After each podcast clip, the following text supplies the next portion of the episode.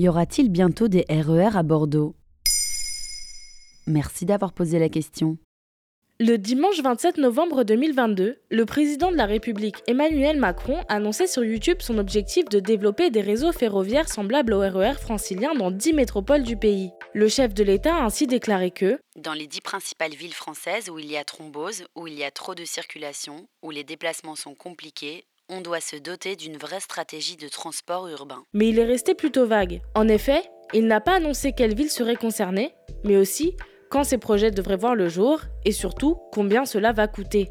J'ai l'impression de déjà avoir entendu parler de cette proposition, non? En effet, en 2019, Elisabeth Borne, alors ministre des Transports, s'était tournée vers SNCF Réseau pour plancher sur cette question. De plus, la même année, la loi d'orientation des mobilités était votée et prévoyait la réalisation de projets de RER métropolitains. Là encore, aucun chiffre ni nom de ville n'était donné.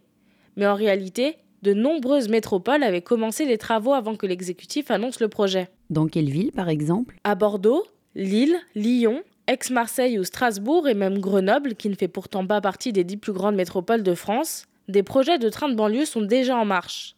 Prenons Bordeaux en exemple. La concertation publique sur le projet de RER s'est ouverte en septembre 2022 et a duré deux mois. L'objectif est d'améliorer la fréquence des lignes TER qui ceinturent la ville de Bordeaux pour arriver en 2030 à 150 trains supplémentaires sur le territoire par rapport à 2020.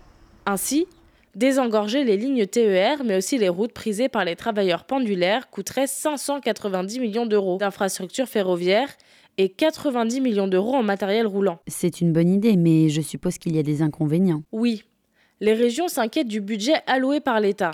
Elles seront responsables de deux tiers du financement de ces nouvelles lignes de banlieue. Par ailleurs, notamment à Nice ou à Marseille, où convergent plusieurs lignes ferroviaires, il faudrait refaire la signalisation, construire de nouvelles voies, de nouvelles gares, le tout tout en faisant passer des trains toutes les 10 minutes. Un challenge risqué.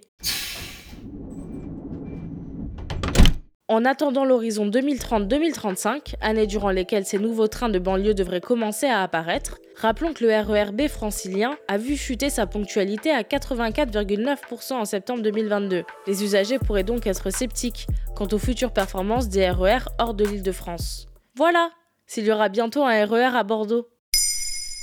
Maintenant, vous savez, un épisode écrit et réalisé par Maël Diallo. Ce podcast est disponible sur toutes les plateformes audio et pour l'écouter sans publicité, rendez-vous sur la chaîne Bababam Plus d'Apple Podcast.